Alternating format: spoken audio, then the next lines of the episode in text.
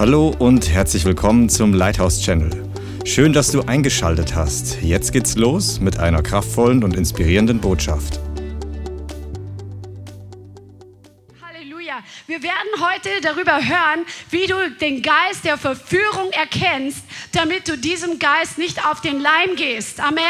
Weil Verführung ist wirklich eine Masche des Teufels, die er gebraucht, um uns ähm, ja, in Sünde zu führen, um uns vom Segen wegzuführen und um uns letztendlich von Gott komplett wegzuführen, wenn wir diesen Pfad entlang gehen. In 1. Petrus 1 steht im Vers 14, 1. Petrus 1, Vers 14. Als Kinder des Gehorsams passt euch nicht den Begierden an, die früher in eurer Unwissenheit herrschten, sondern wie der, welcher euch berufen hat, heilig ist, seid auch ihr im ganzen Wandel heilig. Denn es steht geschrieben, seid heilig, denn ich bin heilig. Gott, unser Herr, ist heilig. Er ist ein heiliger Gott. Und in ihm ist überhaupt keine Sünde. In ihm ist keine Befleckung. In, ist, in ihm ist überhaupt kein Makel, kein Falsch. Er ist absolut rein und absolut heilig. Und der Herr hat uns dazu gerufen, als seine Kinder, dass wir genau so heilig sein sollen, dass wir abgesondert leben sollen von der Welt für unseren Gott, ausgesucht, auf die Seite genommen, direkt für ihn bestimmt zu leben in Reinheit und in Heiligkeit. Amen. Halleluja. Und deswegen ist es so wichtig, dass wir in Zeiten wie diesen, wo Sünde wie eine mächtige Schlammlawine einfach über den Erdball rollt und ganze Städte überflutet, die ganze Medienlandschaft versucht einzunehmen und Stück für Stück in, in Geschäfte, in Bildung, in alle möglichen Lebensbereiche hineinkommt, umso wichtiger ist es, dass wir die Standards Gottes kennen, dass wir das Wort Gottes kennen und dass wir es in unserem Herzen hochhalten und heilig leben und uns nicht von dem Schmutz der Welt beflecken zu lassen, sondern bis zum Ende unseres Lebens, bis zu dem Tag, wo unser Tag kommt, wo wir abberufen werden von dieser Welt, dass wir in dieser Heiligkeit leben und bereit sind, ihm zu begegnen. Amen. Halleluja. Und deswegen ist es so wichtig, weil der Feind nicht kommt und er sagt, hier, ich bin jetzt hier und ich bringe dich jetzt dazu zu sündigen. Das macht er nicht so plump, sondern er kommt und er, er, kommt mit Verführung.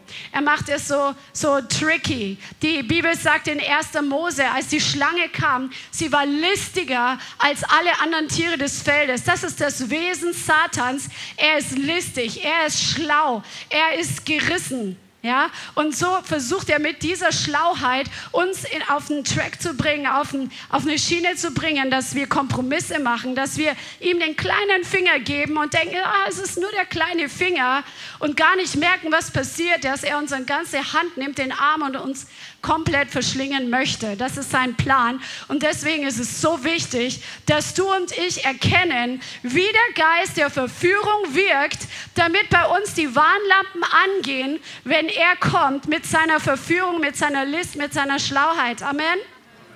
Lasst uns mal 1. Mose Kapitel 3 anschauen, wo die erste Situation war, wo der Mensch verführt wurde von Satan. 1. Mose Kapitel 3. Und wir lesen ab Vers 1. 1. Mose 3 ab Vers 1. Und die Schlange war listiger, sag mal listig, als alle Tiere des Feldes, die der Herr Gott gemacht hatte. Und sie sprach zu der Frau, hat Gott wirklich gesagt, von allen Bäumen des Gartens dürft ihr nicht essen? Da sagte die Frau zur Schlange, von den Früchten der Bäume des Gartens essen wir, aber von den Früchten des Baumes, der in der Mitte des Gartens steht, hat Gott gesagt, ihr sollt nicht davon essen und ihr sollt sie nicht berühren, damit ihr nicht sterbt. Das sagte die Schlange zur Frau. Keineswegs werdet ihr sterben, sondern Gott weiß, dass an dem Tag, da ihr davon esst, eure Augen aufgetan werden und ihr sein werdet wie Gott, erkennend Gutes und Böses. Und die Frau sah, dass der Baum gut zur Nahrung und dass er eine Lust für die Augen und dass der Baum begehrenswert war, Einsicht zu geben. Und sie nahm von seiner Frucht und aß. Und sie gab auch ihr Mann bei ihr und er aß. Da wurden ihrer beiden Augen aufgetan und sie erkannten, dass sie nackt waren. Und sie hefteten Feigenblätter zusammen und machten sich Schurze. Ich denke, die meisten von euch kennen die Geschichte, was davor passiert ist. Gott hat den Menschen geschaffen, er hat den in den Garten Eden gesetzt, er hat gesagt, ihr dürft von allen Bäumen essen, nur nicht von diesem einen. Und was danach passiert ist, wissen wir auch, dass der Mensch nicht auf der Stelle tot umgefallen ist, sondern dass seine Beziehung mit Gott gekattet war, dass er ab diesem Moment, wo er sich der Schlange untergeordnet hat, der Verführung der Schlange geglaubt und danach gehandelt hat, ist eine Trennung zwischen Gott und dem Menschen hervorgekommen und der Mensch musste den Garten verlassen. Amen. Aber lasst uns jetzt mal die einzelnen Schritte anschauen, was hier passiert ist. Eva war im Garten und die Schlange fängt an, zu ihr zu sprechen und erweckt in Eva die, das Interesse, diesen Baum anzuschauen und diese Frucht anzuschauen und sich Gedanken zu machen über diese Frucht, die sie ja nicht essen soll. Und sie fängt, die Schlange fängt an, mit Eva über die Frucht und den Baum und, und über Gott zu sprechen. Aber Eva hat auf einmal voll die Aufmerksamkeit oder sie hat ihre Aufmerksamkeit auf diesen Baum gerichtet, auf diesen verbotenen Baum und die verbotene Frucht des Baumes. Und sie fängt an, sich Gedanken darüber zu machen. Satan hat also in Eva die Lust der Augen geweckt. Wir schauen uns gleich noch in der Bibel an, was das bedeutet. Ja? Und sie hat die Lust des Fleisches geweckt. Also sie wollte diese Frucht essen. Sie wollte, sie hat gedacht, wow, das ist begehrenswert. Diese Frucht ist, wow, ich muss das haben. Ich will diese Frucht unbedingt haben. Und ich muss diese Frucht essen. Ja, da war die Lust der Augen war da, das Begehren der Augen und dann die Lust des Fleisches war dann voll im Gange. Und was war noch? Der Hochmut des Lebens, sich über das hinwegzusetzen, was Gott, der Herr, der Schöpfer, gesagt hatte. Sich darüber hinwegzusetzen und entgegen dem zu handeln, was Gott vorher ganz klar und ganz deutlich angewiesen hatte. Und so funktioniert es, dass der Feind uns verführt. Wir werden das heute noch im Detail anschauen, damit du das auf dein Leben übertragen kannst, für die Bereiche, wo er versucht, dir die rote Karotte hinzuhalten. Vielleicht ist es nicht der Baum des Lebens für dich oder der, nee, nicht der Baum der von Gut und Böse, sondern es sind andere Dinge, wo der Feind genau weiß, dass du da einen Schwachpunkt hast. Ja? In 1. Johannes 2, Vers 15 steht, hab nicht lieb die Welt, noch was in der Welt ist. Also hab nicht lieb die Welt, noch was in der Welt ist. 1. Johannes 2,15. Denn jemand, äh, wenn jemand die Welt liebt, so ist die Liebe des Vaters nicht in ihm. Denn alles, was in der Welt ist, die Fleischeslust, die Augenlust und der Hochmut des Lebens ist nicht vom Vater, sondern von der Welt. Und die Welt vergeht und ihre Lust. Wer aber den Willen Gottes tut, der bleibt in Ewigkeit. Und das ist der Plan Gottes für dich und für mich, dass wir in Ewigkeit bleiben und dass wir nicht diesen Dingen in unserem Leben Raum geben, sondern dass wir das erkennen und ausrotten. So, was bedeutet das jetzt, die Lust des Fleisches und die Lust der Augen? Das Wort Lust bedeutet einfach ein Verlangen haben. Ja, also äh, einen Wunsch haben, eine Sehnsucht haben, eine Begierde nach etwas Verbotenem haben, bedeutet das. Ja? Das, was Gott verboten hat. Die Lust der Augen ist, wenn wir Dinge sehen und begehren mit den Augen, die wir nicht haben sollen. Und warum? Weil Gott sagt, das ist nicht gut für dich, das schadet dir. Das ist nicht von meinem Reich, das ist von dem Reich der Finsternis. Und wenn du daran teilhast, dann hast du am Reich der Finsternis teil. Und das Endergebnis ist, dass der Segen nicht da bleiben kann auf deinem Leben in dem Bereich. Und letztendlich ist Sünde wie ein Sauerteig oder wie ein Krebsgeschwür. Wenn wir Sünde nicht aus unserem Leben entfernen, wird es in uns anfangen zu wuchern und uns komplett übernehmen. Und es wird das Ergebnis sein, dass wir uns von Gott entfernen, dass wir ähm, von ihm abgeschnitten werden und letztendlich in die ewige Verdammnis gehen, wenn wir nicht umkehren. Deswegen ist es so wichtig, dass wir erkennen, wo die Lust der Augen in unser Leben sein möchte. Also zum Beispiel Habsucht. Wenn wir Dinge sehen und die unbedingt haben wollen und ein Begehren danach entwickeln und aus diesem Begehren heraus einfach handeln und nachher denken wir, warum habe ich mir das überhaupt gekauft? Oder Gott sagt, das ist für dich jetzt nicht dran. Ja? Es können ja gute Dinge sein, aber vielleicht sind die Dinge für uns noch nicht dran, weil wir damit noch nicht umgehen können. Und deswegen ist es so wichtig, dass wir immer mehr abhängig werden vom Heiligen Geist und dass wir mit ihm in Connection kommen und dass wir mit ihm über die Dinge reden und die Dinge ans Licht bringen und nicht aus einem Reflex heraus handeln. Wenn die Lust der Augen, du begehrst etwas und du kaufst es sofort, dann ist das ähm, nicht der Plan Gottes.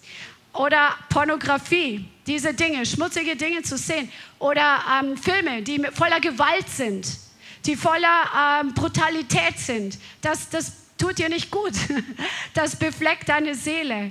Oh, aber man ist fasziniert von dem, was am Bildschirm passiert. Oder von anderen Dingen, was weiß ich, irgendwelche Gruselfilme, wo wir die Tür öffnen für Dämonen, die uns nachher quälen. Ja, das ist die Lust der Augen. Es können auch andere Dinge sein. Kaufsucht, Augendienerei nennt das Wort auch. Augendienerei bezeichnet, wenn wir immer begehren, dass Menschen wenn wir Menschen anschauen, dass wir sehen, dass sie uns mögen, dass wir die, äh, Paulus schreibt es in zwei Briefen, glaube ich, ist es, wo er sagt, dass wir unseren Herren dienen sollen, ähm, einfach aus Demut heraus als dem Herrn, Gott, und nicht mit Augendienerei, also dass wir nicht menschengefällig sind, und aus Menschengefälligkeit am Arbeitsplatz einen guten Job machen, zum Beispiel, sondern um Gott zu dienen. Das, was du am Arbeitsplatz tust, ist, dass du Gott damit dienst, dass du deine Arbeit sehr gut machst und dass du einfach da ein Zeugnis bist. Ja? Das ist, ähm, wir sollen nicht Augendienerei, dass wir auch im Gemeindekontext nicht versuchen, ähm, Aufmerksamkeit zu bekommen, damit wir Anerkennung bekommen, sondern dass wir dem Herrn die Ehre geben. Amen.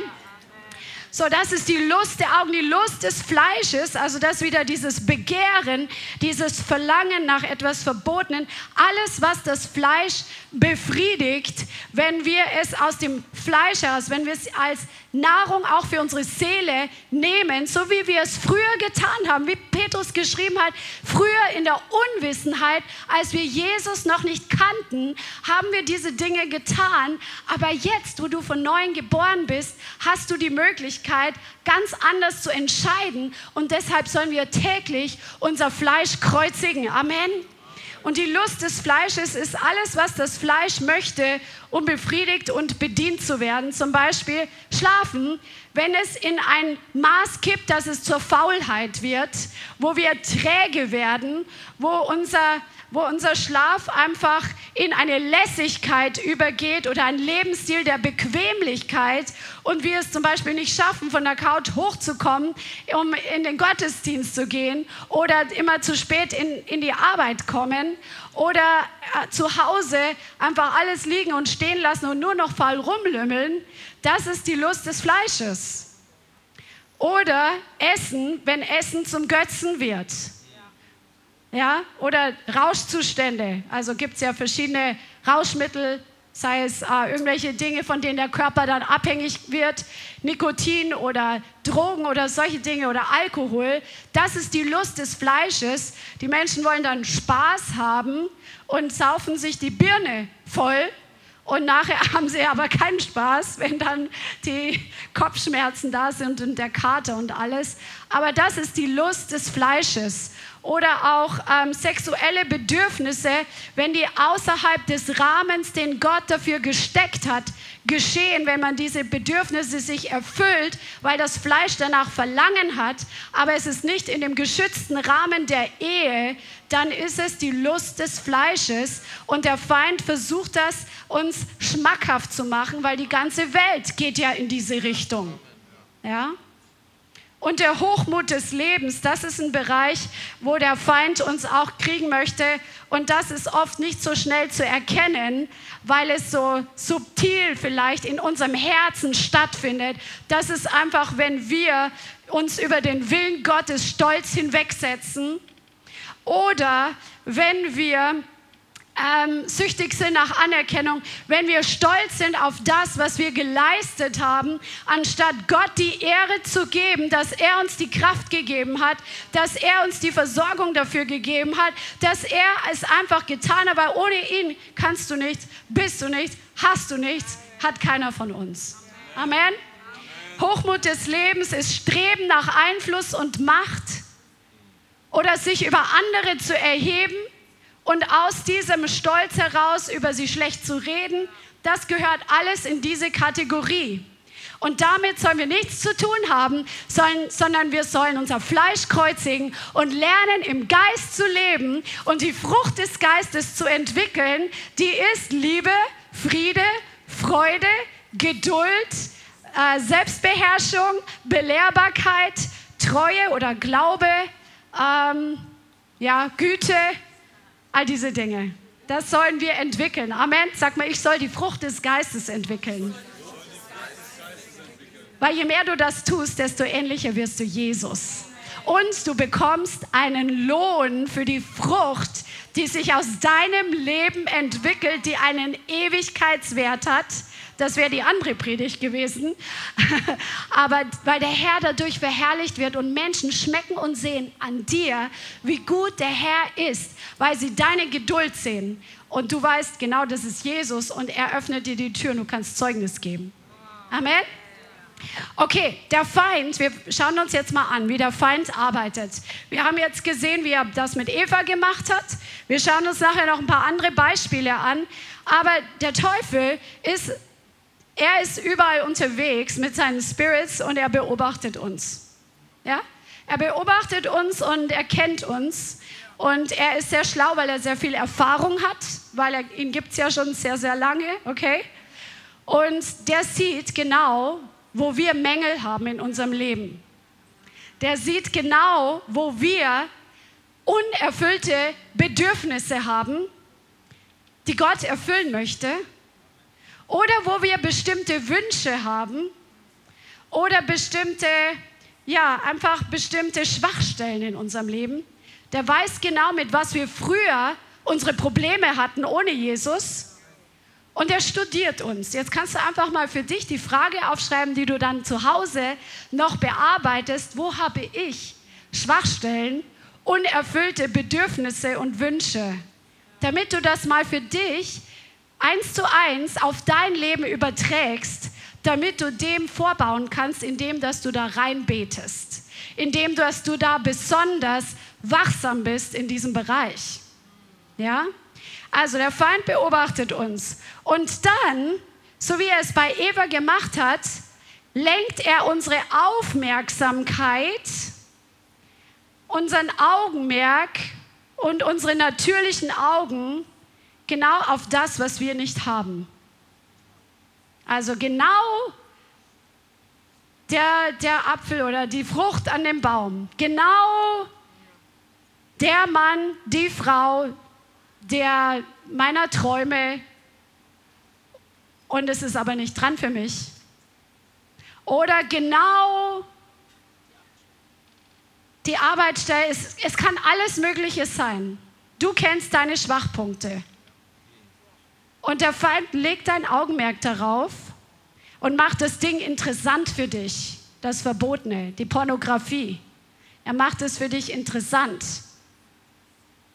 Und dann spricht er in unsere Gedanken hinein und weckt den Wunsch, dahingehend, dass unser Fleisch angesprochen wird. Also er bringt uns seine Angebote und macht sie dann schmackhaft. Schau mal die Frucht an wow, wenn du diese Frucht isst, dann wirst du so sein wie Gott und dann wirst du Gutes und Böses unterscheiden können.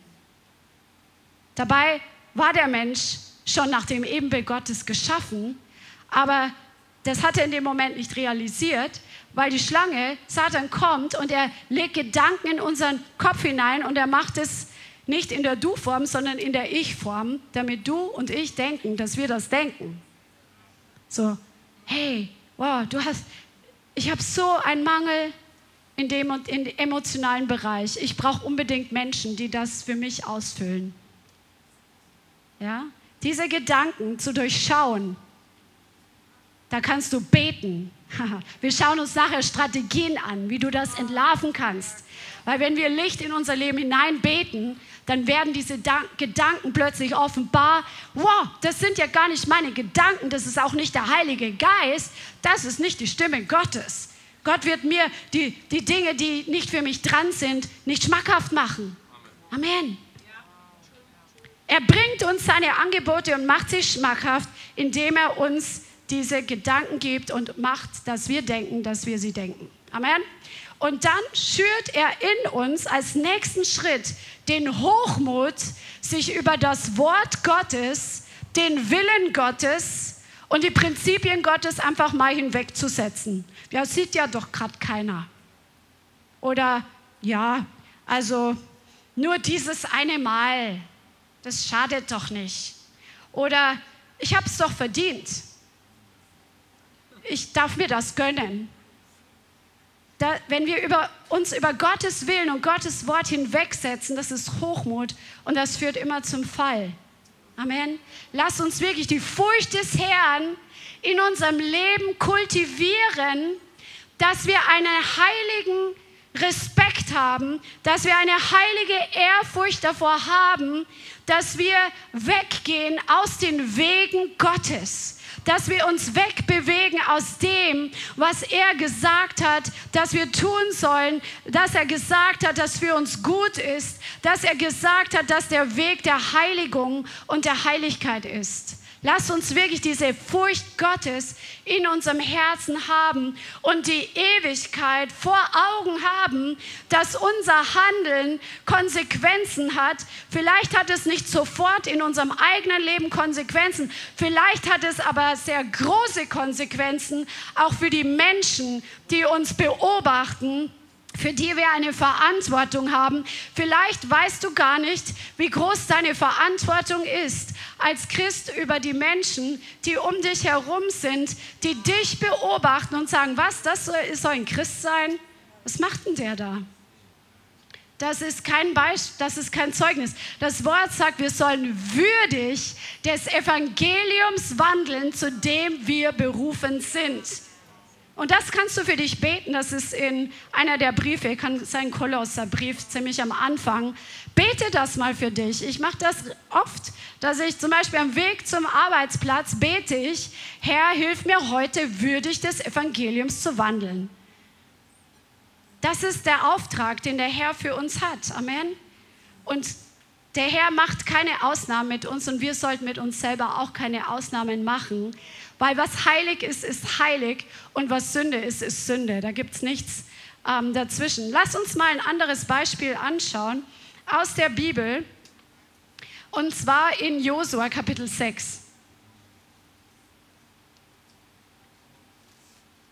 Josua Kapitel 6. Da ist die Geschichte, die Begebenheit, wo das Volk Israel endlich ins verheißene Land rein darf und Gott eine göttliche, himmlische, absolut geniale Strategie gibt, um die festbefestigste Stadt, die Jericho, um die, die, die so krasse, dicke Mauern hatte, wie diese Stadt einzunehmen ist. Und das Volk Israel hört auf Gott, sie sind gehorsam und sie sehen, wie diese Mauern, wie sie zusammenbrechen und sie stürmen die Stadt und nehmen sie ein, was ein absolutes Wunder war. Come on, Gott hat sich mächtig, mächtig erwiesen. Aber Gott hatte genaue Anweisungen gegeben, wie sie es tun sollen. Und die ganze Geschichte könnt ihr euch selber noch mal durchlesen. Aber Gott sagte, ähm, lasst uns ab Vers 16 lesen. Und es geschah am siebten Tag. Josua 6, Vers 16. Da machten sie sich früh auf beim Aufgang der Morgenröte und zogen in derselben Weise siebenmal um die Stadt. Nur an diesem Tag zogen sie siebenmal um die Stadt. Und es geschah beim siebten Mal, da stießen die Priester in die Hörner und Josua sagte zum Volk, erhebt das Kriegsgeschrei, denn der Herr hat euch die Stadt gegeben. Und die Stadt selbst und alles, was darin ist, soll dem Bann des Herrn verfallen sein. Nur die Hure Rahab soll am Leben bleiben, sie und alle, die bei ihr im Haus sind, weil sie die Boten versteckte, die wir ausgesandt hatten. Ihr jedoch, ihr sollt euch vor dem Gebannten hüten, damit ihr nicht an einem anderen den Bann vollstreckt, selbst aber etwas von dem Gebannten nehmt und das Lager Israels zum Bann macht und es ins Unglück bringt. Alles Silber und Gold sowie die bronzenen und eisernen Geräte sollen dem Herrn heilig sein. In den Schatz des Herrn soll es kommen. Und dann sehen wir, dass das Volk das Kriegsgeschrei erhoben hat, dass sie die Stadt gestürmt haben. Und dann war es so, dass einer sich nicht an das Wort gehalten hat. Sie sollten nichts mitnehmen von dem, was in der Stadt war, nur das Silber und Gold für den Herrn. Ja, das war die klare Anweisung. Ihr habt es gerade gelesen. Als nächstes ist die Stadt Ai dran, um erobert zu werden. Das Volk Israel zieht aus und sie wussten, die Stadt ist nicht so groß, sind nicht so viele Bewohner und wir brauchen nicht so viele Kriegsleute. Das kriegen wir locker hin mit dem Herrn. Ja, war ihre Einstellung. Aber was ist passiert? Sie wurden geschlagen und ich glaube 32 Mann äh, oder also einige Männer sind auf jeden Fall gestorben an diesem Tag. So, warum haben sie eine Niederlage? Dann war Josua als der Leiter komplett zerknirscht und vor dem Herrn und fragt den Herrn, was ist los? Und der Herr sagt, es hat einer sich nicht an das Gebot gehalten, das Gebannte gebannt sein zu lassen, sondern er hat sich bedient. Ja? Und dann wird gelost und, ähm, und dann kam raus, dass Achan derjenige war, der sich nicht daran gehalten hat. Und da lasst uns jetzt Vers, äh, Josua 7, Vers 20 lesen. Also jetzt wird Achan, der Name bedeutet übrigens Problememacher. ja, ist die Bedeutung des Namens Achan, Unruhestifter, Problememacher. Achan wird zur Rede gestellt, nachdem er sein Haus gelost wird. Da antwortete Achan, Vers 20, dem Josua und sagte, es ist wahr, ich habe gegen den Herrn, den Gott Israels, gesündigt das und das habe ich getan. Ich sah unter, ich sah unter der Beute einen schönen Mantel aus China sowie 200 Schekel Silber und einen Goldbarren, sein Gewicht 50 Schekel. Ich bekam Lust danach und nahm es. Und siehe, es ist im Inneren meines Zeltes im Boden verscharrt und das Silber darunter. Und sie, die haben es dann ausgegraben und er und seine Familie mussten an diesem Tag dafür sterben.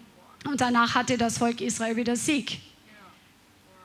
Das ist echt ein krasses Beispiel, dass der Herr Sieg gibt, wenn wir im Gehorsam leben dass der Herr uns auch als Gemeinde Sieg gibt, wenn wir gemeinsam in Heiligung leben und gemeinsam vorangehen und im Gehorsam leben. Amen. Und je mehr wir das tun, desto größer ist der Sieg. Aber hier sehen wir genau die gleiche Reihenfolge, wie es bei Eva war. Achan ist verführt worden. Er hat das gesehen. Plötzlich war das, was er gesehen hat, dieser Mantel und das Gold und Silber, war begehrenswert in seinen Augen. Er wollte es für sich haben.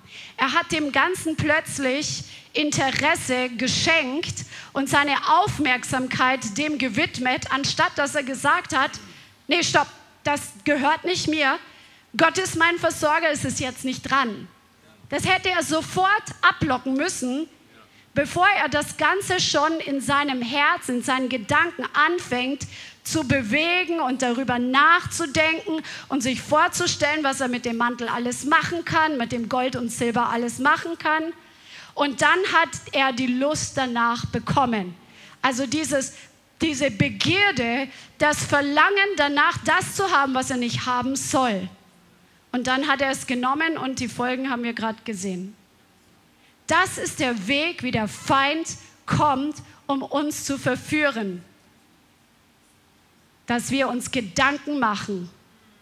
Deswegen ist es wichtig. Wir fassen das nachher nochmal zusammen. Die Punkte, wie du dich davor bewahren kannst, verführt zu werden, nämlich dass wir aufpassen, was hier in diesem Kasten vor sich geht, was wir uns vorstellen mit unserer Vorstellungskraft und wo es dran ist, sofort die Schotten dicht zu machen und zu sagen, stopp, ich weigere mich, über diese Dinge nachzudenken, das gehört nicht zu mir. Das sollte unser Lebensstil werden, dass wir keine Waschmaschine hier oben haben, die alles Mögliche reinlässt und alles Mögliche ummixt und dann vielleicht alles Mögliche noch ausspuckt, was dann aus unserem Mund rauskommt, sondern dass wir hier die Kontrolle haben, eine göttliche, positive Kontrolle.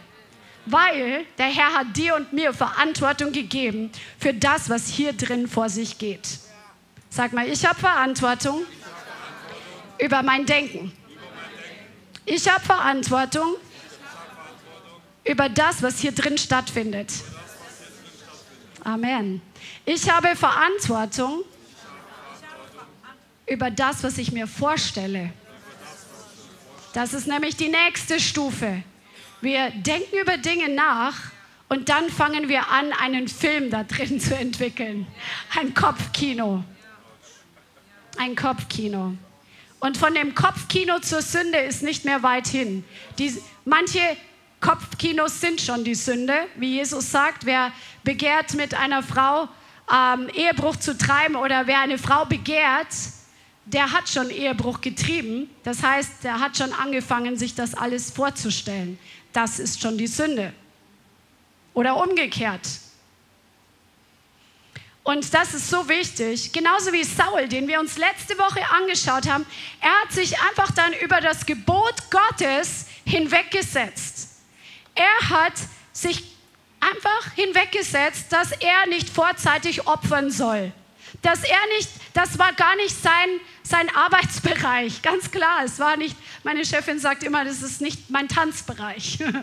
Das war nicht sein Tanzbereich. Das war der Bereich des Propheten, Opfer zu bringen und Gott zu befragen oder Gott einfach wirklich die Opfer zu bringen für den Sieg. Beweg dich in deinem Bereich und setz dich nicht über die Gebote Gottes hinweg. Oder er hat sich dann ganz deutlich darüber hinweggesetzt, über die klare Anweisung, dass er den Bann vollstrecken sollte an den Amalekitern und er hat es nur teilweise getan. Das war Sünde. Amen. Eine andere Geschichte, die gebe ich euch mit als ähm, Add-on, das könnt ihr euch zu Hause mal durchlesen. In 3. Mose 10, Vers 1 bis 7, da steht die Geschichte, 3. Mose 10, Vers 1 bis 7 von Nadab und Abihu. Das waren Söhne Elis und Eli war gesandt, was? Aaron, ah ja, Entschuldigung, von Aaron, ja, Eli war auch so einer, aber Aaron war der erste Priester und seine Söhne waren auch gesetzt, Priester zu sein, um dem Herrn zu dienen als Leviten. Und sie hatten klare Anweisungen.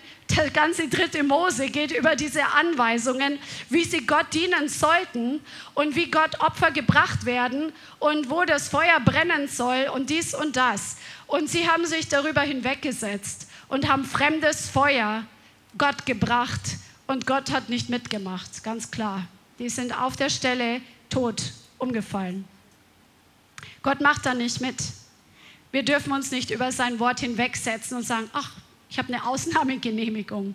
Nee, es gibt keine Ausnahmegenehmigung. Das redet dir der Teufel ein. Das Wort Gottes ist klar und es bleibt in alle Ewigkeit. Und ich bin so froh darüber, dass Gott absolut zuverlässig ist. Er ist das lebendige Wort in Person. Come on. Er ist das, was er gesagt hat und er weiß gestern und er wird es in Ewigkeit sein und er wird sich niemals verändern. Er wird sein Wort niemals verändern und das, was er versprochen hat, wird er immer halten. Ich liebe das. Das ist so gut, dass unser Gott standfest ist, dass er stabil ist. Er ist eine, eine, ein Fels, auf den du dich 100% verlassen kannst, wenn alle Menschen dich verlassen, wenn alle Dinge schief und drauf und drunter gehen und die ganze Welt aus den Angeln kippt, unser Gott bleibt. Halleluja. Halleluja, unser Gott bleibt. Halleluja, es ist dein Gott. Sag, mein Gott ist stabil. Halleluja, come on. Dann gibt es die Situation, wo Bileam, das Volk Israel, er war bezahlt worden, das Volk Israel von den Feinden her zu verfluchen, damit sie das Volk Israel überwältigen konnten. Melanie grinst schon, weil der Fluch, den er aussprechen sollte, den konnte er gar nicht aussprechen, weil Gott Israel gesegnet hat. Das ist so gewaltig. Gott hat dich gesegnet und ein Fluch, ein unverdienter Fluch trifft nicht ein. Come on. Halleluja.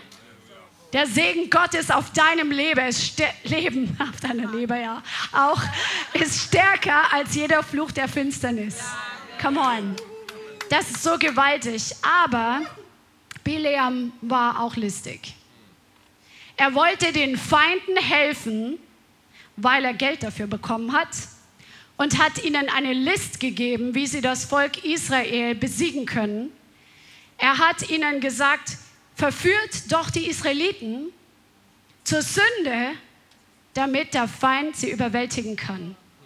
Und das liest du an mehreren Stellen in der Bibel. Die Geschichte ist in 4. Mose 25, in 4. Mose 31 wird es aufgegriffen und auch in den Sendschreiben wird darauf Bezug genommen, dass das die List Bileams war, weil er sie nicht verfluchen konnte, hat er versucht, das Volk Israel zum Götzendienst und zur Unzucht zu verführen. Und das haben die Moabiter dann getan, dass die Israeliten Götzendienst betrieben haben und mit dem Götzendienst verbunden waren alle möglichen ausschweifenden Riten. Und sie haben Unzucht getrieben und dadurch haben sie sich angreifbar gemacht. Der Herr will, dass wir unangreifbar sind für den Feind. Der Feind wird uns versuchen zu stoppen. Er wird uns versuchen anzugreifen. Aber du und ich, wir entscheiden, ob wir legal offene Türen haben durch Kompromisse, durch Sünde, durch all diese Dinge, durch, dadurch, dass wir dem Feind Raum geben. Dadurch geben wir ihm offene Türen, dass er uns legal angreifen kann. Deswegen Lebe heilig, denn der Herr ist heilig und er möchte ein heiliges Volk.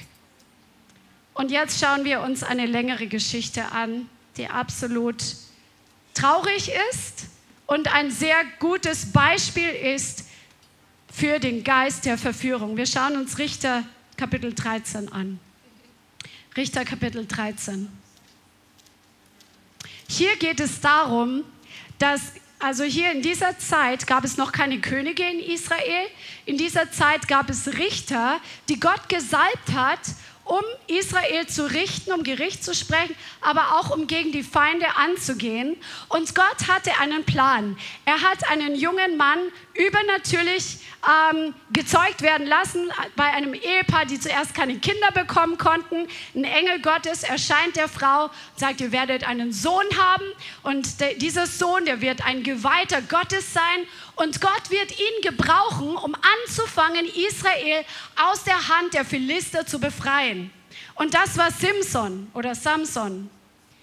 Und der war dieser verheißene Richter Gottes mit der Salbung auf seinem Leben. Und ihr kennt die Geschichte, Gott hat ihm übernatürliche körperliche Kraft gegeben. Und sein Geheimnis war, er sollte nie seine Haare schneiden lassen, weil das verbunden war mit dem Eid, mit, diesem, mit, diesem, mit dieser Weihe Gott gegenüber, einfach für Gott zu leben. Und er hatte die Salbung einfach mit dieser Kraft, die körperlich sich manifestiert hat, übernatürlich die Philister zu schlagen. Und wir sehen in Kapitel 14, dass Simson sich verliebt hat in eine Philisterin. Und wir wissen, was Gott gesagt hat, die Israelis sollten keine von den Heiden heiraten und sich nicht mit ihnen vermischen. Und in dieser Situation war es in seinen Augen die richtige. Das steht in Richter 14, Vers 3. Also ähm, les mal ab Vers 1. Simson ging nach Timna hinab und er sah in Timna eine Frau von den Töchtern der Philister. Und er ging wieder hinauf und berichtete es seinem Vater und seiner Mutter und sagte, ich habe in Timna eine Frau von den Töchtern der Philister gesehen und nun nehmt mir sie doch zur Frau. Da sagte sein Vater zu ihm und auch seine Mutter, gibt es unter den Töchtern deiner Brüder, also unter den Israelis und unter meinem ganzen Volk keine Frau, dass du hingehst, eine Frau zu nehmen von den Philistern, den Unbeschnittenen. Simson aber sagte zu seinem Vater, nimm diese, nimm mir, denn sie ist in meinen Augen, in meinen Augen die richtige. Sein Vater und seine Mutter erkannten aber nicht, dass es von dem Herrn war, denn er suchte einen Anlass bei den Philistern. Okay, und wenn ihr die Geschichte weiterlest, war es so, er heiratet letztendlich diese Frau und auf dem Weg zu ihr ähm, erschlägt er einen Löwen und kommt nach einiger Zeit wieder vorbei bei diesem Löwen und in diesem Löwen war Honig drin. Und er macht einen Quiz draus aus diesem Löwen mit dem Honig für die Hochzeitsgäste. Und er schließt eine Wette ab. Er sagt zu den Hochzeitsgästen, so, also wenn dies und das, das ist der Spruch. Wenn ihr rausfindet, was das bedeutet, dann bekommt ihr alle einen Mantel. Das war ja damals ein richtiger Wertgegenstand. Wenn, wenn ihr es nicht rausfindet, bekomme ich von euch jeden einen Mantel. Ja? Und dann war es so, dass sie das Rätsel nicht lösen konnten. Ja, das Rätsel war, aus dem Fresser kam Fraß und aus dem Starken kam Süßes. Und dann haben sie zu Simsons Frau gesagt, zu dieser Philisterin, betöre doch Simson, damit er verrät, was die Lösung des Rätsels ist. Ja? Und dann hat sie, sonst verbrennen wir dich noch mit einer Drohung und das Haus deines Vaters mit Feuer. Und dann hat die Frau von Simson ihm vorgeweint, und hat gesagt, du liebst mich nicht, du sagst es mir ja gar nicht, du erzählst es mir nicht. Und sie hat Tag für Tag, hat sie ihm vorgejammert und hat auf ihn eingearbeitet und hat ihn bedrängt und betört, bis er das Geheimnis verraten hat. Im Endergebnis war es so, dass Simson natürlich dann diese Wette verloren hat und er hat einige Philister wieder getötet. Aber das ist nur die Vorgeschichte zu seiner großen Geschichte, die später kam. Weil diese Frau wurde dann jemand anderem gegeben. Er hätte längst, längst, längst aufwachen müssen, dass mit den Philistern nicht gut Kirschen essen ist, dass man mit denen keine gute Beziehung haben soll, weil er war ja dazu berufen, die Philister zu besiegen. Und genau die Philister sind ihm zum Verhängnis geworden. Der Herr hat einen Plan für dein Leben und er hat dir besondere Stärken auf dein Leben gelegt, die dir die, ähm, die Fähigkeit geben, diesen Plan zu erfüllen, den der Herr mit dir hat. Er hat Salbungen auf dein Leben gelegt, er hat dir natürliche Gaben gegeben oder vielleicht ein Wissen in einem bestimmten Bereich, je nachdem, wozu der Herr dich berufen hat. Und genau das, was deine Stärke ist, das wird der Feind versuchen, den Spieß umzudrehen, um dich damit zu kriegen, dass es dir zum Verhängnis wird, wenn du nicht in den Wegen des Herrn gehst. Das sehen wir an der Geschichte von Samson. Das, was er besiegen sollte, hat ihn besiegt. Und jetzt hätte er hellwach sein müssen, mit den Philistern keine Freunde zu sein, sondern sie waren die Feinde Israels und er war berufen, sie zu besiegen. Amen. Und dann sehen wir die Geschichte von Samson und Delilah, das ist im Kapitel 16.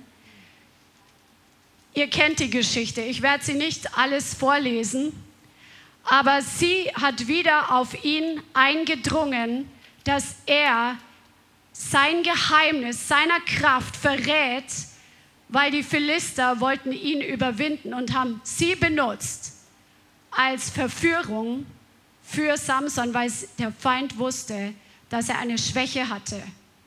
Vorher ist er noch zu einer Hure gegangen, das heißt, Frauen waren seine Schwäche. Frauen waren seine Schwäche. Er war im Fleisch, natürlich, er war nicht von neuem geboren, aber er kannte die Gebote Gottes. Dass er nicht zu einer Hure gehen soll, dass er nicht mit den Philistern sich vermischen soll, dass das keine potenziellen Ehepartner sind bei den Philistern. Und das war seine Schwäche und das hat der Feind genau gewusst und setzt ihm diese Delilah vor Augen, die so begehrenswert war in seinen Augen, für die er dann angefangen hat, Kompromisse zu machen mit seiner heiligen Berufung. Und ich möchte dir heute sagen, der Herr hat dir eine heilige Berufung gegeben. Deine Berufung ist heilig. Sie ist abgesondert. Heilig bedeutet abgesondert für den Herrn. In Psalm 139 steht, dass der Herr, bevor du geboren wurdest, hat er alle Tage in dein Buch, in ein Buch hineingeschrieben über die Tage und über das, was er mit dir vorhat. Also er hat einen original Master zugeschnittenen Plan für dein Leben und das ist dem Herrn heilig. Und wie heilig ist deine Berufung dir? Denk mal zu Hause drüber nach. Wie heilig und wie wichtig ist die Berufung Gottes für dich? Bist du bereit, dich auf alle möglichen Dinge einzulassen, die dich nur ein bisschen vielleicht ablenken von deiner Berufung, wo der Feind schon wieder dann anfängt, in den Gedanken, ja, nur ein bisschen Kompromisse, nur ein bisschen mir den kleinen Finger geben, nur ein bisschen, ja, du hast so eine Schwäche, nachgeben.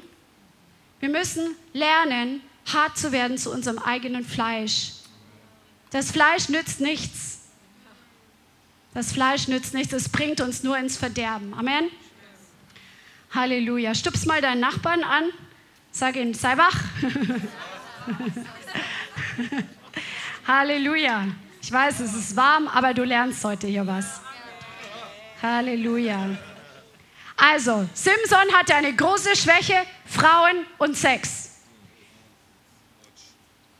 Richter 16, Vers 5. Hier haben die Philister zu Delilah gesagt, betöre ihn und sieh, worin Kraft, seine Kraft so groß ist.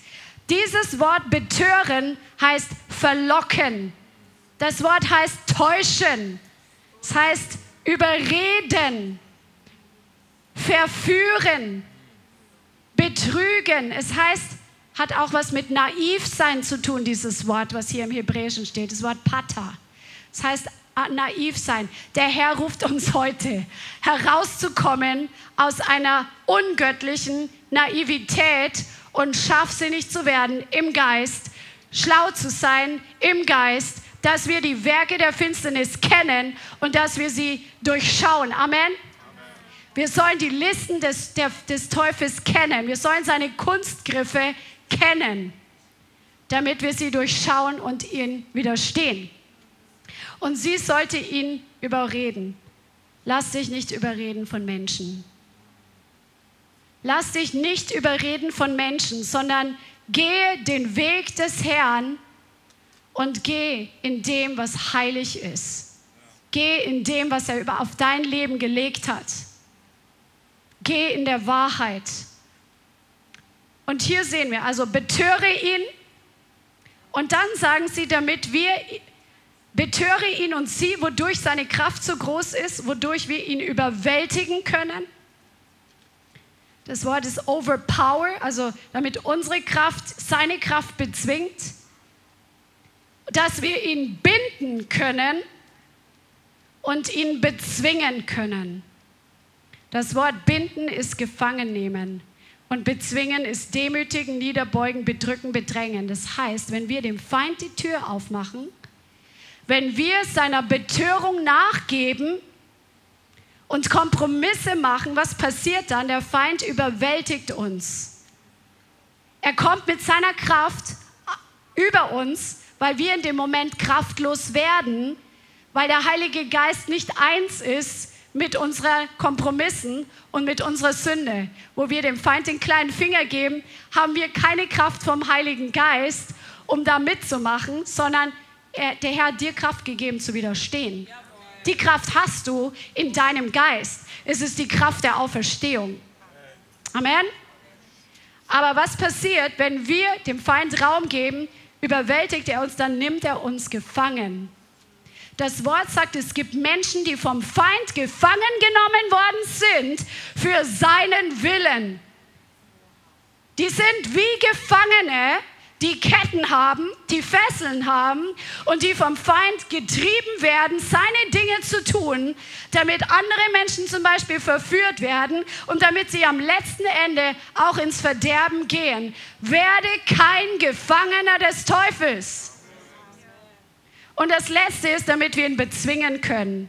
Und der Herr möchte dich heute, wo der Feind vielleicht dich in einem Bereich deines Lebens bezwungen hat, weil du die Tür geöffnet hast für Menschengefälligkeit, weil du die Tür geöffnet hast für Pornografie, weil du die Tür geöffnet hast für Diebstahl, weil du die Tür geöffnet hast für Lügen und jetzt bist du ein Gefangener der Lüge und kommst nicht raus. Der Herr möchte dich heute davon frei machen, wenn du umkehrst und Buße tust. Seine Salbung ist heute hier um die Binden des Feindes von deinem Leben wegzunehmen, um die Ketten zu sprengen und dein Leben komplett wiederherzustellen. Diese Salbung ist heute hier, aber es setzt voraus, dass du herauskommst aus der Kompromisslage, aus, der, aus dem Betörtsein vom Feind und dass du radikale Entscheidungen triffst gegen dein Fleisch. Halleluja. Das Ende war, Simson verlor seine geistliche Stärke, er verlor seine geistliche Sicht, man hat ihm die Augen ausgestochen oder geblendet, er ist komplett blind geworden. Das passiert, wenn wir letztendlich dem Feind für immer Raum geben und nicht mehr zurückkehren zu Jesus. Wir verlieren unsere Freiheit, wir verlieren unsere Berufung und wir verlieren unseren ewigen Lohn. Darum lass uns keine Kompromisse machen. Amen. Amen. Halleluja. Und jetzt schauen wir uns nochmal an. So, es geht darum, den Geist der Verführung zu erkennen, wenn er schon anfängt, ganz leise und sachte, wie eine Schlange, sich einzuschleichen, dass wir dem sofort erkennen und rausschmeißen. Amen. Und jetzt bekommst du einige Schlüssel, wie du diesen Spirit erkennst, damit du ihn draußen hältst aus deinem Leben, dass du die Türen schließt. Amen. Halleluja. Halleluja. Wir alle haben Wünsche und Bedürfnisse. Amen? Hast du Wünsche? Hast du Bedürfnisse? Bring sie zum Herrn. Wenn sie noch nicht erfüllt sind, bring sie zum Herrn. Wenn du den Wunsch hast, mal zu heiraten, bring es zum Herrn. Und vertraue ihm dafür, dass er einen guten Plan hat für dich, wer dein Ehepartner sein soll. Bring deine Bedürfnisse zum Herrn und bedien dich nicht einfach selber an etwas, was dir nicht gehört und was nicht gut ist für dich, weil die Bibel dazu Sünde sagt. Lass deine Wünsche und Bedürfnisse vom Herrn heiligen und reinigen damit sie in Übereinstimmung kommen mit dem, was er auch für dich hat, weil er hat immer was Besseres für dich. Wir sehen manchmal die rote Karotte und unser ganzer Fokus ist auf diese rote Karotte und wir sehen nicht, dass dahinter ein Riesensegen steckt. Und du bist so fokussiert auf diese kleine rote Karotte und du willst sie unbedingt jetzt und sofort haben und bist bereit, alles Mögliche zu tun für diese rote Karotte wenn du nur ein bisschen weiter gucken würdest, würdest du sehen, dass hinten ein ganzer, ein ganzer Lastwagen von Karotten auf dich wartet. Jetzt mal im übertragenen Sinn. Füll da ein, was für dich eine Versuchung ist. Amen. Also lass deine Wünsche vom Herrn heiligen und reinigen. Vertraue seinem Zeitplan für dich. Gott hat für alles eine Zeit und er weiß, wann du bereit bist, zum Beispiel, wenn du beziehungsfähig bist und bereit bist, Verantwortung zu nehmen, die Ehe einzugehen. Ich nehme jetzt einfach das Beispiel, weil es einfach gut passt. Vertraue seinem Zeitplan und übe dich in Geduld und Ausharren, im Vertrauen, so wie Jakob, der auf seine Frau 14 Jahre gewartet hat, aber es kam ihm kurz vor, weil er sie liebte. Und wenn du Jesus liebst, dann wird die Zeit kurz sein, weil der Herr diese Zeit gebraucht, um dir Dinge beizubringen. Und es ist gar nicht langweilig, sondern sehr, sehr spannend. So, und jetzt schauen wir uns Philippa 4 an, weil das ist ein großer Schlüssel. In dieser Bibelstelle stecken einige Schlüssel für dich, wie du den Geist der Verführung erkennst und überwindest.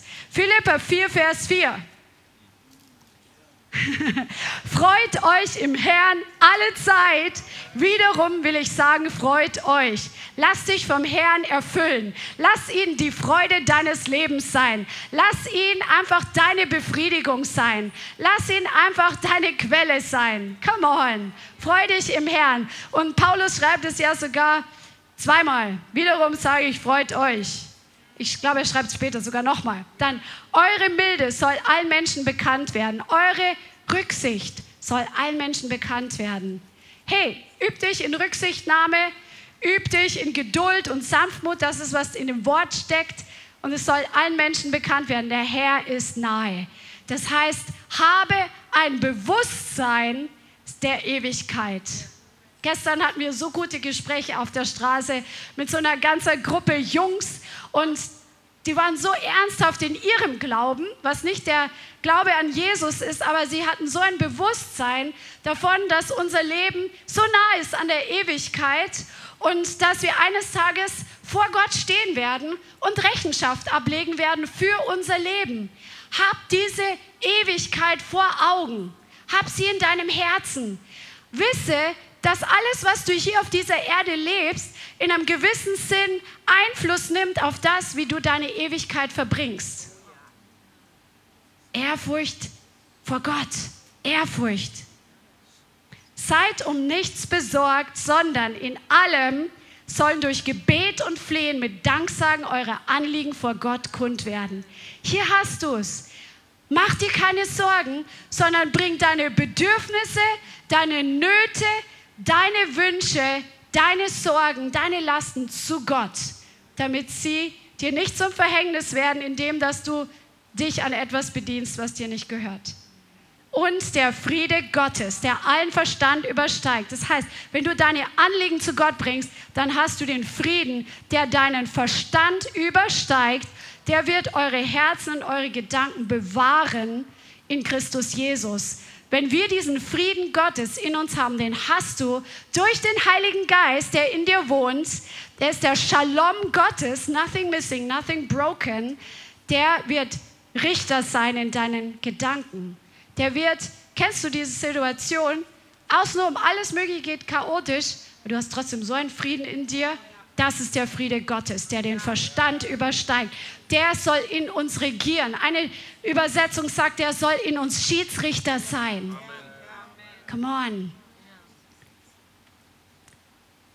Übrigens, Brüder und Schwestern, alles, was wahr, alles, was ehrbar, alles, was gerecht, alles, was rein, alles, was liebenswert, alles, was wohllautend oder ein gutes Zeugnis ist, wenn es irgendeine Tugend gibt oder eine gute Qualität gibt, wenn es irgendein Lob gibt, das erwägt oder darüber denkt nach. Der Herr sagt uns ganz klar in seinem Wort, womit wir unsere Gedanken füllen können. Weil wir haben vorher gesehen, der Feind kommt und will unsere Gedanken beeinflussen. Und wir haben darüber Verantwortung, was hier vorgeht. Und hier sagt das Wort uns genau, worüber wir nachdenken sollen. Über die guten Dinge sollen wir nachdenken. Über das, was ein Zeugnis ist. Amen. Und da ist es einfach wichtig, dass wir lernen, wirklich ich, ich werde nicht müde, das zu sagen, dass wir unsere Gedanken kontrollieren, dass wir unsere Gedanken steuern, filtern und reinigen und dass wir alle Vorstellungen rausschmeißen, die nicht rein und heilig sind, dass wir alle Gedanken schon ein bisschen abzuweichen von dem Weg Gottes, von der Heiligkeit, dass wir die erkennen, rausfiltern und sagen, stopp. Teufel, du kannst zwar versuchen, mich zu beeinflussen, aber du kannst nicht landen hier. Landen verboten. Sag mal, landen verboten. Amen. Und lebe einfach ein transparentes Leben. Lebe im Licht. Der Feind ist immer im Verborgenen, so immer subtil, so im Halbdunkeln kommt er so daher. Und wenn wir aber im Licht leben, wenn wir transparent sind, du musst jetzt nicht jedem dein ganzes Leben erzählen und alles, was dich beschäftigt, bewegt und deine Ziele und Träume, aber sei transparent, sei nicht geheuchelt, sei nicht verfälscht, sondern sei einfach echt. Sei ehrlich zu dir selbst und sei ehrlich zu anderen.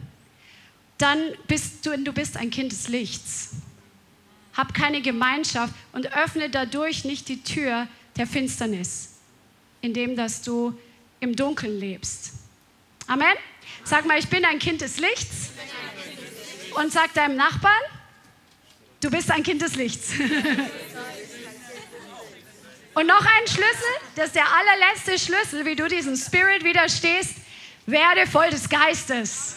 Come on. Wenn wir voll des Geistes sind, dann hat das Fleisch nicht Raum. Amen. Es gibt zwar immer Tage, wo ein böser Tag ist, wo die Versuchung kommt, aber wenn wir voll des Geistes sind, dann werden wir das leichter erkennen, wir werden es leichter überwinden und du bist einfach voller Freude, voller Saft und voller Kraft und der Feind kann nicht andocken. Amen. Amen. Halleluja. Presst dem Herrn. Ja, lass uns eine Zeit nehmen, dass der Herr uns begegnet. Halleluja. Wow, hast du was gelernt heute? Okay, ich möchte noch zwei, drei Sätze dazu sagen. Warum ist es wichtig, dass wir uns genau mit solchen Sachen auch auseinandersetzen? Der Teufel schläft nicht und er möchte das Volk Gottes mehr und mehr unter Kontrolle bringen. Erst in der letzten Woche haben wir ein E-Mail bekommen von jemandem, der öfter mal online zuschaut. Er sagt, ich bin in einer ganz schwierigen Situation. Ich weiß nicht, wie alt die Person ist, mittleren Alters. Er sagt, mein Mann, mit dem sie anscheinend länger verlassen war, äh, verheiratet war, äh, geht durch eine Scheidung durch, der Mann wollte sich scheiden lassen. Beide Christen äh, hat schon zwei andere Freundinnen in der Zwischenzeit gehabt, ist jetzt weg, möchte sich aber wieder in eine Jungerschaftsschule anmelden, ganz woanders. Jetzt, ich sage das nicht, um irgendjemanden zu beschämen und die Situation ist eine einzelne, spielt keine Rolle, wer und wann das ist. Aber vor 10, vor 20 Jahren wären solche Fälle sehr seltener gewesen. Es ist eine Sache, wenn die Welt die Gebote Gottes nicht hält oder sie verwirft. Eine andere Sache ist, wenn das Volk Gottes nicht nur in Sünde lebt, so, also nicht nur in Sünde fällt, nicht nur in Sünde lebt, sondern auch noch meint, das ist jetzt die neue Standard. Wir können so zusammen Gott nachfolgen. Und deshalb ist es wichtig, weil der Teufel kommt nicht über Nacht mit solchen Gedanken. Die Leute haben wahrscheinlich auch gekämpft für ihre Ehe eine Zeit lang, bis das Fleisch stärker wurde, bis der Ausweg einfacher wurde, die Karotte des Teufels. Und wenn man sich lange genug einredet, dass es schon so ist, wie man möchte, dann wird man es irgendwann selber glauben. Und wir, du und ich, und ich hoffe du auch, der du online zuschaust, wir sollten unsere Herzen bewahren dass wir nicht auf den gleichen Weg der Welt mitgehen, die sich einen Gott nach ihrem Abbild machen, nach ihrer eigenen Vorstellung. Das war ganz am Anfang in der Bibel. Mach, der Herr alleine ist dein Gott. Du sollst keine anderen Götter neben ihm haben. Das allererste, was das Volk Gottes als große Sünde sozusagen gemacht hat, war das goldene Kalb. Und sie haben es Yahweh genannt. Einen Gott nach ihrer Vorstellung. Und das ist die große Versuchung der Endzeit, dass wir Christen, nicht nur die Welt, weil wir haben am letzten Dienstag über Zauberei und verschiedene geistliche Formen, die das gleiche Prinzip sind, gesprochen. Dass die Welt Gott nicht folgt, ist ja kein Wunder, denn sie kennen das Evangelium nicht. Aber das Volk Gottes sollte Gott kennen. Aber die große Gefahr, die große Versuchung ist, dass wir uns einen Gott bauen nach unseren Vorstellungen, nach unseren Maßstäben. Einen Gott, der eben genau nicht sagt, na, das ist nicht gut für. Nein, Jesus liebt mich immer und er weiß, wie ich dran bin. Gott ist nicht böse. All diese Dinge. Ich möchte dich nur sensibilisieren, warum das, was du heute gehört hast, ein Teil deines geistlichen Trainings und Wachstums ist, um dich wasserdicht für die Zukunft zu machen. Es reicht, dass die Titanic einmal untergegangen ist. Sie hätte nicht untergehen müssen, wenn die Leute auf die Warnungen gehört hätten. Wie viel Tra oh, come on. Das wird jetzt prophetisch. Gib mir noch die drei Minuten, ja? Ihr kennt alle die Geschichte der Titanic, oder? Wir haben mal eine ausführliche Predigt gehalten. Ich weiß nicht mehr genau, wie viel. 1500 Menschen, die an Bord waren und dann noch 900 Besatzungsmitglieder.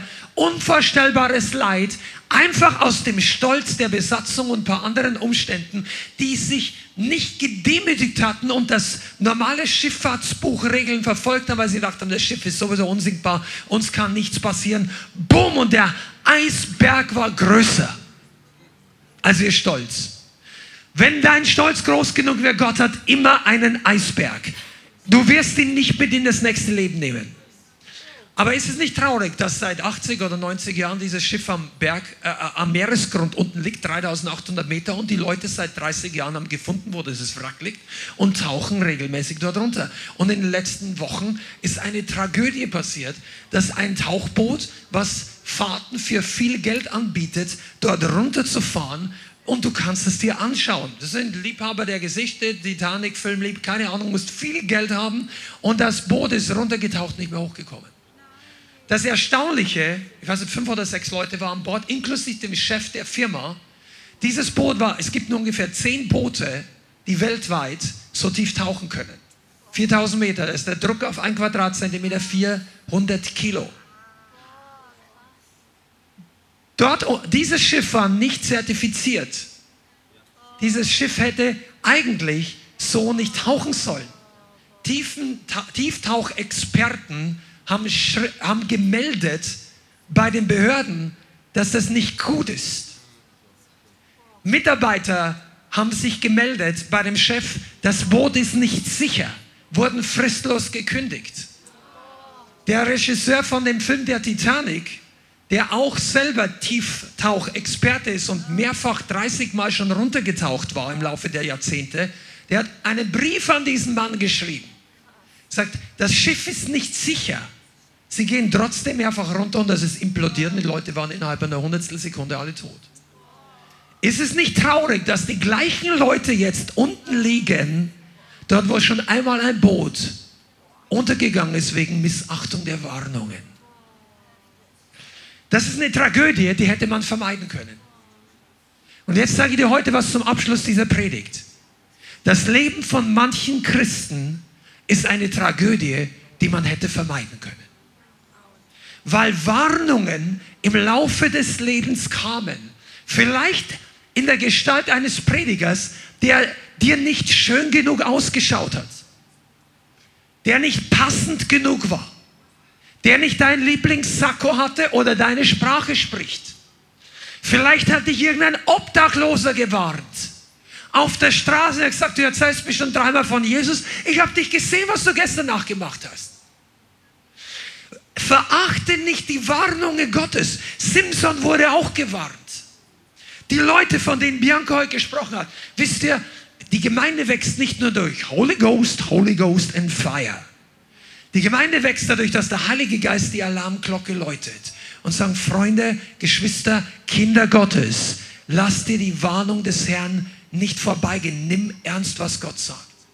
Und deshalb ist es wichtig, dass in einer biblischen Gemeinde über dieses Thema genauso ernsthaft gepredigt wird. Und ich wünsche dir, ich sage das zu all unseren Mitgliedern, alle Gästen hier, alle Online-Leute, dass du diese Predigt genauso ernst nimmst, wie die nächste Predigt über Erweckung, wie die nächste Predigt über Musik, über Lobpreis, über Evangelium, über alles, was dir gefällt und wo du dich danach hungerst. Die Predigt, wie vermeide ich Versuchung, wie vermeide ich Täuschung, ist für dein Leben noch wichtiger als dass du noch 20 Leute zum Herrn führst. Ich sag's dir als jemand, die wir seit zehn Jahren rausgehen auf die Straße.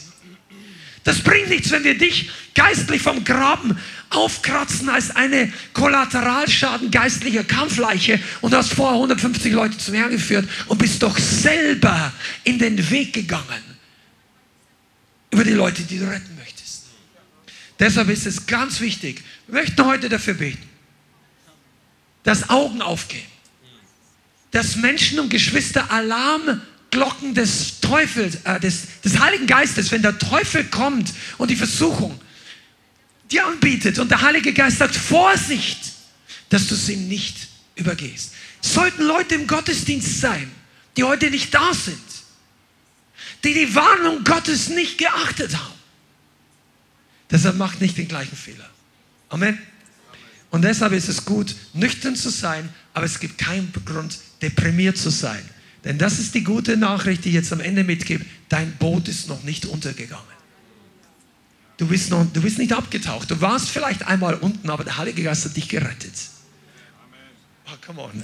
Amen, Amen. Und der Herr hat mir heute auch was gesagt, was ich jetzt vorher gar nicht gesagt habe. Für Leute, die eine evangelistische Berufung haben, kann die rote Karotte der Geist der Unabhängigkeit sein. Für apostolische Leute kann es ein Geist der Kontrolle sein. Für prophetische Leute kann es andere zu richten und zu verurteilen sein. Für Pastoren kann es der Geist der Kompromisshaftigkeit sein. Also wir müssen alle aufpassen und es ist nicht nur die sexuelle Sünde und die Pornografie, sondern es kann alles Mögliche sein. Und deswegen kenne deine Schwächen, lerne sie kennen und baue daran, damit hier die Türen geschlossen werden. Amen, Amen. Der Juni ist der Monat der Demut. Haben wir uns selber einfach als Ziel gesetzt. Der Juni geht bald zu Ende. Der Juli wird eine Zeit des Wachstums und des Bauens. Amen. Und heute bauen wir das Volk und die Gemeinde, unseren eigenen Bereich. Und ich hoffe, deine Gemeinde wird auch gebaut, wo du immer zuschaust und lass dein Herz heute aufbauen. Wenn du heute Gebet brauchst, wenn du dich aussprechen möchtest, wenn du irgendein Problem hast, wo du sagst, ich, ich glaube, ich sollte das Ding loswerden, aber ich schlepp's zu lange mit mir selber rum. Brüder, seid ihr da? Oh, zwei Leute. Wo sind die Brüder im Herrn hier? Männer Gottes. Okay. Wir haben das Problem manchmal am öftersten, dass wir uns nicht gern helfen lassen wollen und wiederkommen, wenn wir unser Problem gelöst haben. Das ist nicht die Haltung Gottes, nicht weise, wenn es darum geht, ein wasserdichtes Schiff zu haben. Bleib bei dem Beispiel. Dein Schiff soll wasserdicht sein. Amen. Versuchungsdicht. Teufeldicht. Ja, Amen.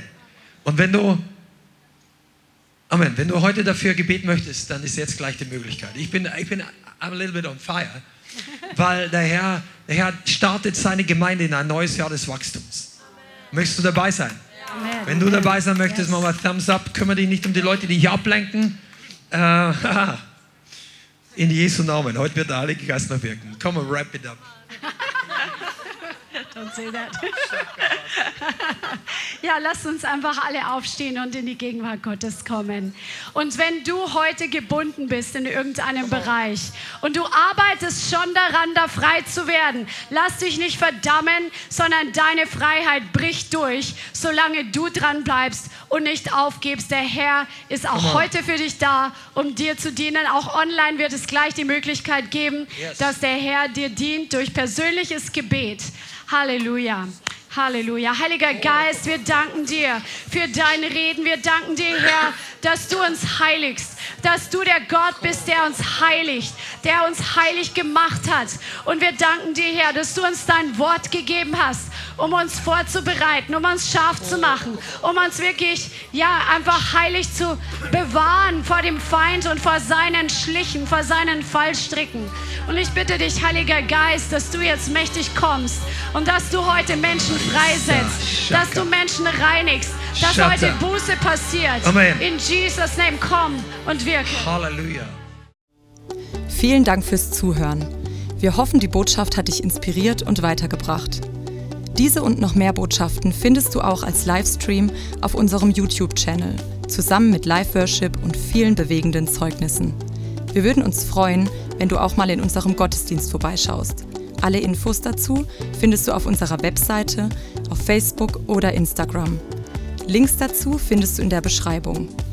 Schreib uns gerne dein Zeugnis oder dein Gebetsanliegen unter info at lighthouse.center. Tschüss und bis zum nächsten Mal.